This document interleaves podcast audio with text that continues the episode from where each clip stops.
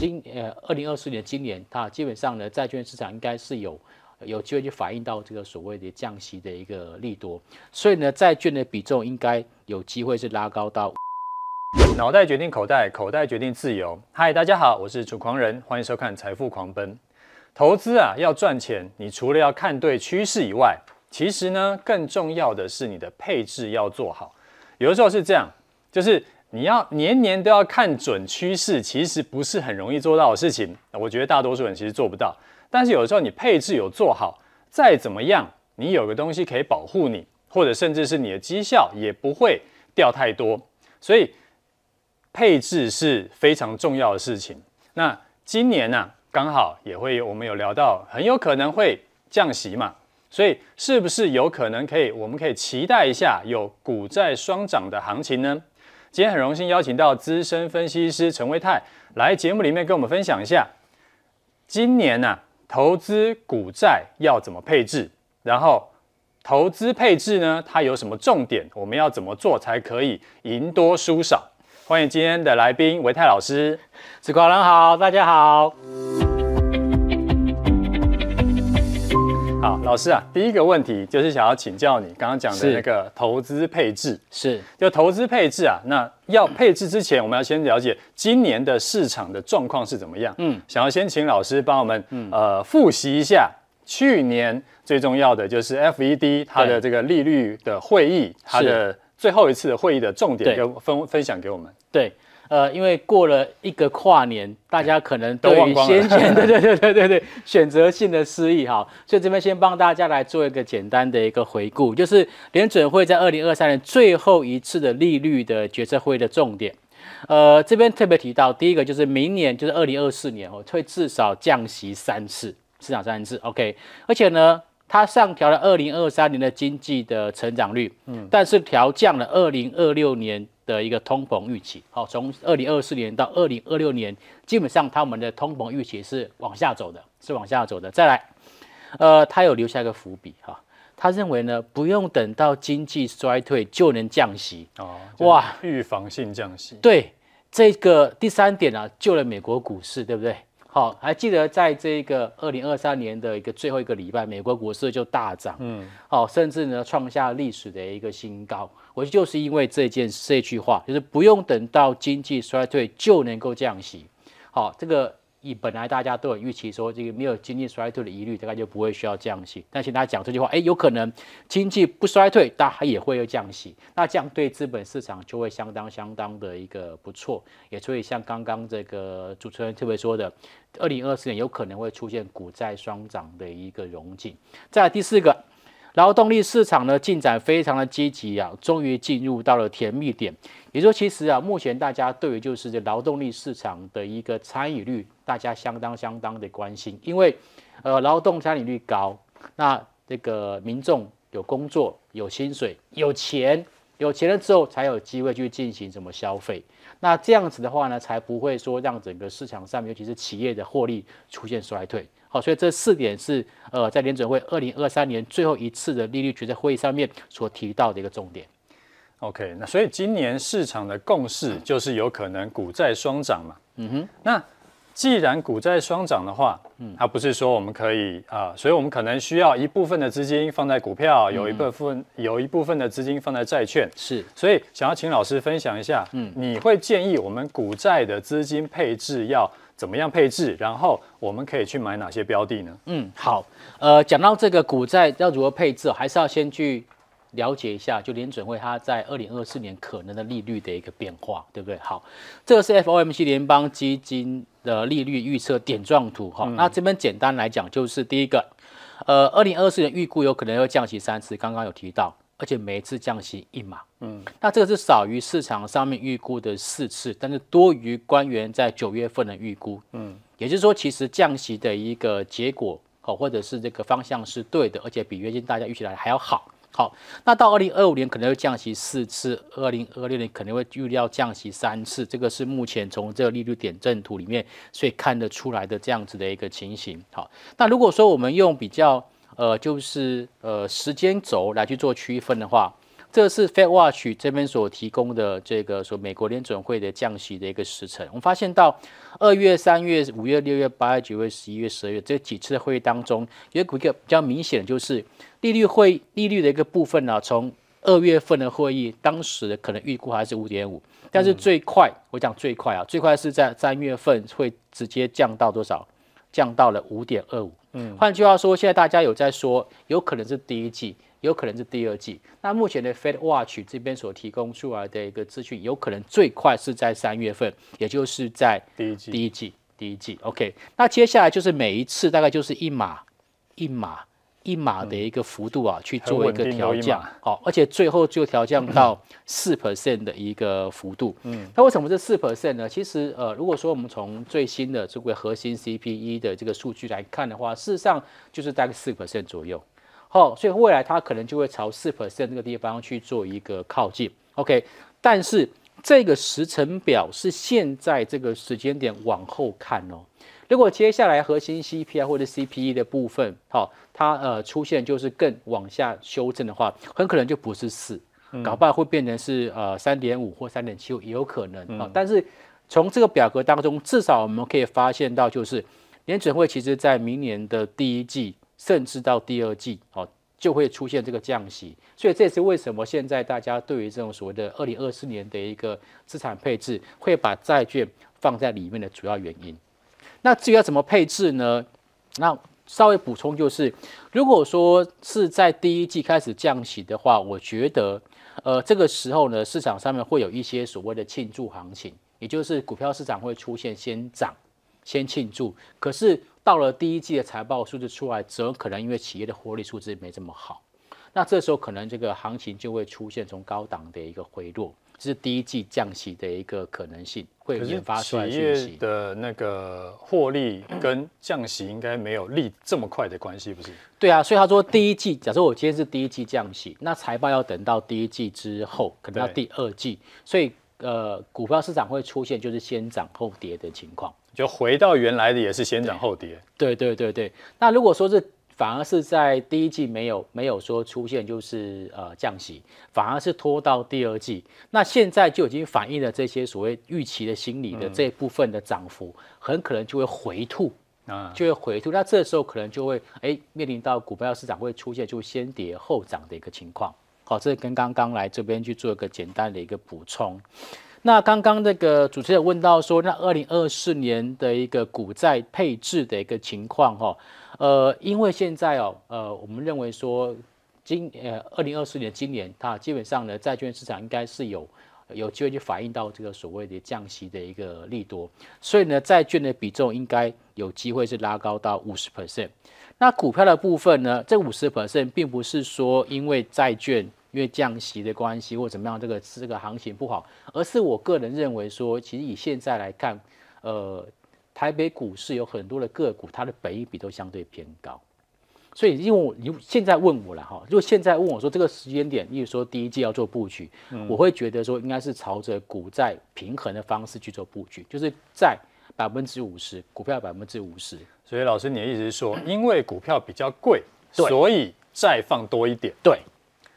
是，好这个是债券五十，股票五十 percent 这样子的一个情况。那如果说更往下面去看哦，那这个债券又分成很多嘛，嗯，对吧？有大家所听到的这个公债，嗯、也有这个公司债、企业债，对，嗯、好。那我个人是认为哦，应该要去，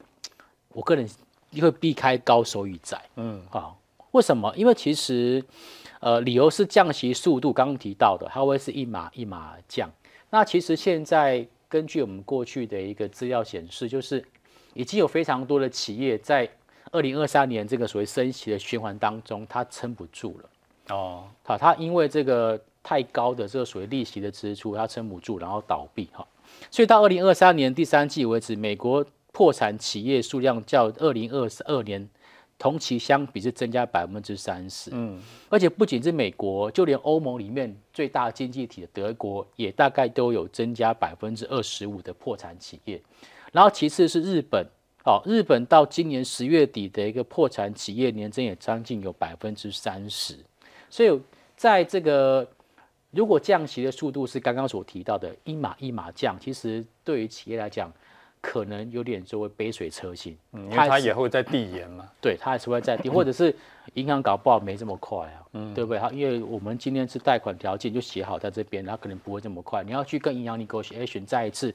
银行搞不好不理你啊。所以老师，你的意思是说，因为高收益债它等于就是没有这么大的企业，或者是比较有本来就有一点危险的企业，对。所以如果现在呃如果有放比较多资金在高收益债的话，嗯，就算降息了，嗯，可是它可能跌得更快，对，它有可能会面临到这个所谓企业的一个破产的一个风险，因为企业体质不是这么好，它才要发就是。呃，报酬率比较好的高收益债，你要借钱。对对对哈，那所以呢，呃，这个是在债券的部分。那么在股票的部分呢，如果你问我二零二四年的一个主轴，还是电子股，还是电子股？为什么？我这边特别提到台湾有这个所谓的主场优势，原因就是因为在二零二四年，我想，呃，在整个产业的发展上，应该还是延续二零二三年的 AI。AI 的部分，只不过可能从 AI 的伺服器开始延伸到 AI PC，AI PC，所以不管是 AI 伺服器或者是 AI PC，其实从上游的晶圆代工到封装，再到呃这个所谓的中游的零组件，再到下游的组装厂或者品牌厂商，基本上台湾大概都可以分到一杯羹。所以我想，二零二四年的投资组的会是电子股，然后我们台湾的电子股会有所谓的主场优势。对，那这张表格是刚刚在做一个补充，就是说，哎，美国企业的破产数量的变动，因为如果说只是从，只是从这个呃这个呃所谓的这个数字，可能没有那么明显。嗯，像这个可以看出来，这个是从呃破产的数量的一个 Y O Y 是出现很明显的增加。嗯，OK，哦，这差很多。嗯，对。那当然，除了这种所谓的就是呃那个利息支出增加之外，嗯，那企业的破产还有一个就是先前因为疫情所做的补贴。嗯，现在完全都没有了。OK，那完全没有之后呢？那我的订单又没有办法马上补上的话，那我就会面临到营收会掉的很快，获利掉的很快，然后就会面临到破产的一个情况。这边我也补充一点，就是还有一个问题是、嗯、借钱的成本很高。对，就是以前可能零利率，他借钱可能只要一趴或者是更低。是啊，现在呢五趴，啊你要借钱可能要六趴八趴的利息，大家撑不住。对啊。像美国的这个房地产哦，这个房贷就七个 percent、八个 percent 以上啊，跟台湾其实是差很多的。所以为了要避免这些就是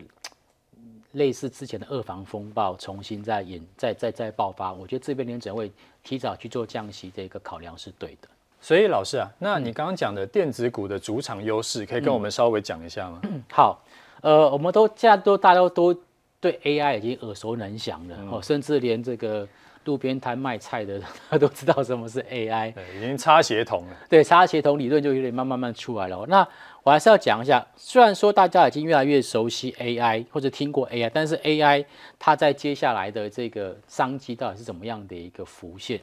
首先，AI 是最上面的这一层。那我们刚刚提到，二零二三年呢，现在呢是二零二三年，当时是以 AI server 就是伺服器的一个。方式去处理 AI 的一些所谓的运算，嗯，也就是说，在这个资料中心，他会买非常多的伺服器，然后呢，使用者呢是透过我们的电脑上到云端去做运算，然后再把资料传到我们的消费者的这个电脑上面。嗯，好，这是二零二三年流行的方式。那现在二零二四年有人提出不一样的看法，什么人呢？就是 Intel 阵营。就是呢，当时拥抱 PC 的这一群人，他也觉得说，哎，未来呢，这个二零二四年啊，这个整个这个产业的发展要从 AI 的 server 开始跨到 AI 的 PC，也就是 AI 的 NB 或者 AI 的这个 PC，就是主机的部分。那他会这么样提出来的原因，是因为他认为呢，如果未来每一个人都需要用到 AI 的话，那么这个要符合每个人的算力需求，没有任何一个资料中心能够符合每个人的需求。所以原本的资料中心或 AI server 这块，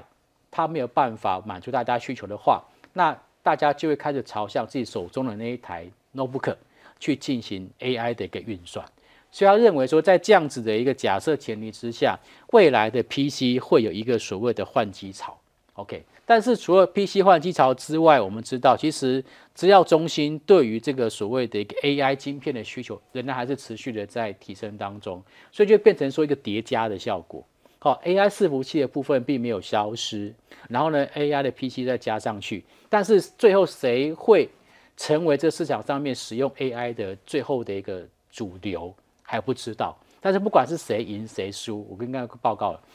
不管是 AI PC 还是 AI 伺服器。像我们上游的晶圆代工，台积电，OK，好，不管是五纳米或者现在大家所说的四纳米的部分，都找他去做这个所谓的晶片的一个代工，还有高阶封测，好，现在有很多都是混合式的，例如说五纳米混合四纳米的这个所谓晶片，这种高阶封测，基本上也都是台湾的一个强项。再来。中游零组件的部分，哈，包括像是零组件啊，或者组装这部分，其实也是一个非常重要的。还有就是下游的一个组装，还有 PC 或者品牌的一个部分，这都是我们台湾的一个强项。所以在我们刚刚提到，不管二零二四年它到底是最后是 AI PC 胜出，还是持续延续 AI 伺服器的一个进行方式，基本上台湾厂商都受惠，都受惠。就是以后会变成说，每一台 PC 都是 AI PC，有可能，有可能是这样子，有可能是这样子哈。那到那大家可能会很关心，就是说，那到底哪一些的一个公司是有机会，是有机会这个受惠的？我大概简大概帮大家整理一张表格给大家做参考。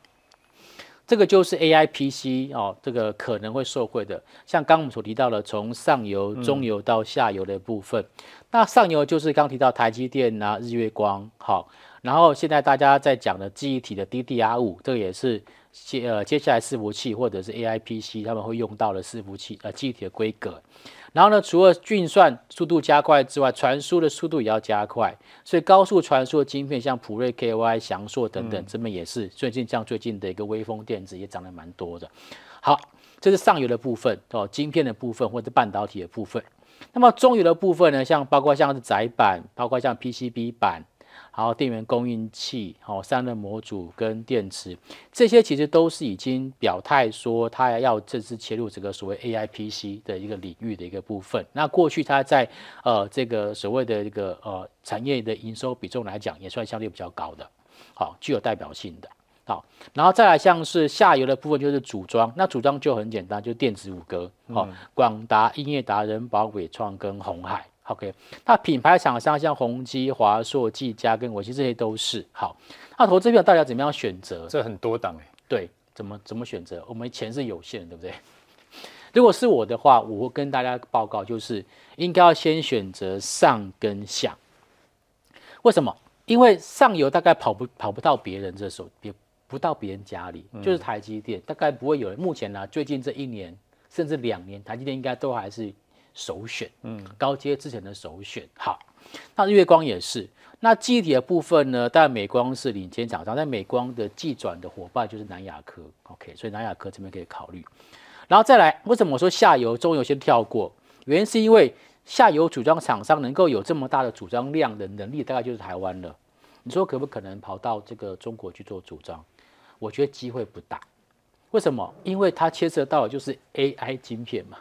如果说美国商务部挡了半天，你只有组装的地方跑到中国去做组装，嗯，那他怎么把单子下给你呢？对不对？所以这个绝不符合美国的一个最大利益，所以他的组装订单应该还是会下到台厂，只不过是谁拿的比较多的一个差别而已。那至于说中游的部分呢？为什么说最后先不要这么早的去做押宝？原因是因为中游的厂商，我发现中游厂商其实蛮多的，嗯，光是的 PCB 就一堆。台湾 PCB 的厂商超级多，对，能够做 PC 的也非常多，嗯，所以到底花落谁家也不知道，所以现在去特别去押注，如果我押我押注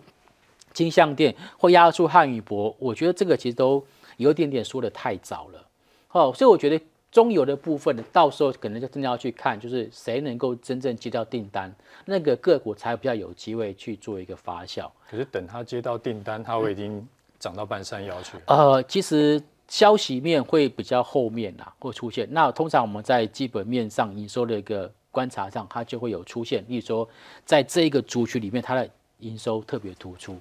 那很可能就是它有接到其他的订单。是看年增吗？呃，以目前来讲，应该是年增会比较有机会。对，因为今年其实这些的个股，它在呃 PC 这一块并没有特别的一个好的表现。好，最后啊，我们来一个问题是网友提问。那网友他问说，哎，去年他买了最夯的零零九二九，然后结果嘞，他后来表现还不错嘛，所以他目前账上的获利已经超过十五万了。然后他就想说要把零零九二九，因为要落袋为安，所以就要卖掉啊，换成十张的零零九三七 B，它是一个头长期的头等债，群益 ESG 头等债二十加。请问说，老师这样子的做法是可行的吗？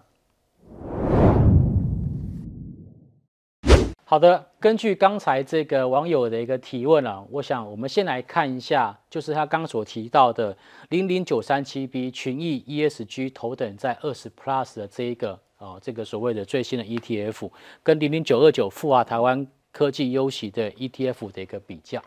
那第一个最大差别就是说，第一个是属于把资金放在债哦债券的商品上面，另外一个呢是放在台湾的一个科技股的一个部分哦，这是它最大的差别。好，那他们再来就是他们追踪的成分股，像零点九二九，它是追踪四十档的一个成分股，那么群益 ESG 头等债这部分呢，它是追踪什么？在整个啊这个成熟市场里面，大型美元的公司债的一个指数，那它这边有特别提到，为什么叫头等债？这个头不是头等舱的头哦，是投资级等级的头哦。我们先来看一下，到底什么叫做投资级等级的一个债哈？这个是呃在债券市场里面的标准普尔的信用的一个评级，那大致上分成两大块，一个叫做投资级的债，一个叫高收益债。那讲。高收益债其实是比较好听的一个名字，哈，比较好听的说法。事实上呢，在不同的一个债啊，它的一个发行的一个企业，它有这个所谓的信用的一个平等。最好的是 AAA，再来是 AA，那再其次是 A，然后再来是 BBB，再来是 BB，再来是 B，再来是 CCC 或者是以下。好。所以，我们回到刚刚的这个呃所谓的这个呃群益的这一档零零九三七 B，它特别提到是它是投资二十年期以上的 BBB 等级的以上的这种所谓的一个公司债，OK，那种投资债。好，换句话说呢，它其实呃有一部分会投资 BBB，或者有一部分会投资上面这些所谓的比较等级比较高的一个债。好，那。再来就是它的这个所谓成分股的调整，基本上它一个是呃每年都一次啊，是在六月底；一个是每年在月底，好，明年每个月都调整一次。那我说我在猜想网友会去想要去换的原因，可能是下面这一个，就是呢，呃，以目前来讲哦，这个零点九二九，它换算它的个年化的殖利率是三点八五 percent，那么在零点九三七 B 呢，预估在今年的二月份要首次配息。那预估的殖利率会达到六点六三 percent，那一个是三点八五 percent，一个是六点六三 percent，所以他他会想要去做一个所谓的一个呃换，就是这个换投资标的的一个部分。那关于这件事情，我可能要跟大家去做一个说明，就是说，从我们刚刚的节目当中，我有特别提到说，因为接下来呢，联准会是要去进行降息的，那在降息预期之下呢，债券的价格会往上涨。好。问题是有一些，如果说这个体质不是好的一些公司，很可能它等不到这个降息的好处，它还是会面临到就是这个经营上面的一个困难。所以这也是为什么呃，现在大家比较多的人去买的是公债，因为公债比较不会有这些方面的疑虑。所以如果说是我的话呢，我可能会去特别的去看一下，就是这个零零九三七 B，它这边有提到这么多的这个所谓的一个成分。股或成分债里面到底有多少比例是属于我们刚刚所提到的这个 BBB 的？